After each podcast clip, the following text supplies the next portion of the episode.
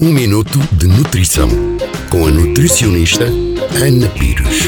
Um tema bastante debatido nas minhas consultas é o de consumo de óleo de coco. Será mais compensatório usar óleo de coco do que o azeite? Um dos pontos que defendo relativamente a este assunto é: para que comprar óleo de coco produzido noutro país?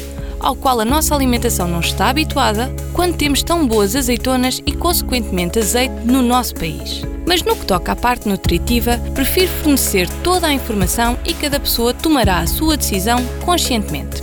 O óleo de coco é um óleo vegetal que contém cerca de 90% de ácidos gordos e é extraído através da polpa fresca do coco. Pode ser de dois tipos, ou refinado ou extra virgem.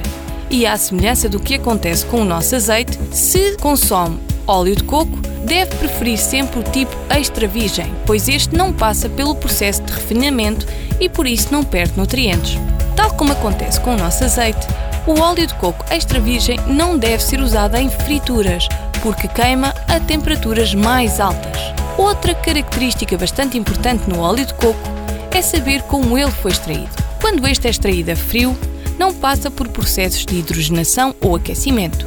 Por isso, o óleo apresenta um perfil lipídico forte em ácidos gordos saturados de cadeia média que são de fácil digestão, ou seja, as gorduras que o compõem são melhores. Apesar disso, o óleo de coco é uma gordura, por isso não é recomendado consumir mais do que uma colher de sopa por dia.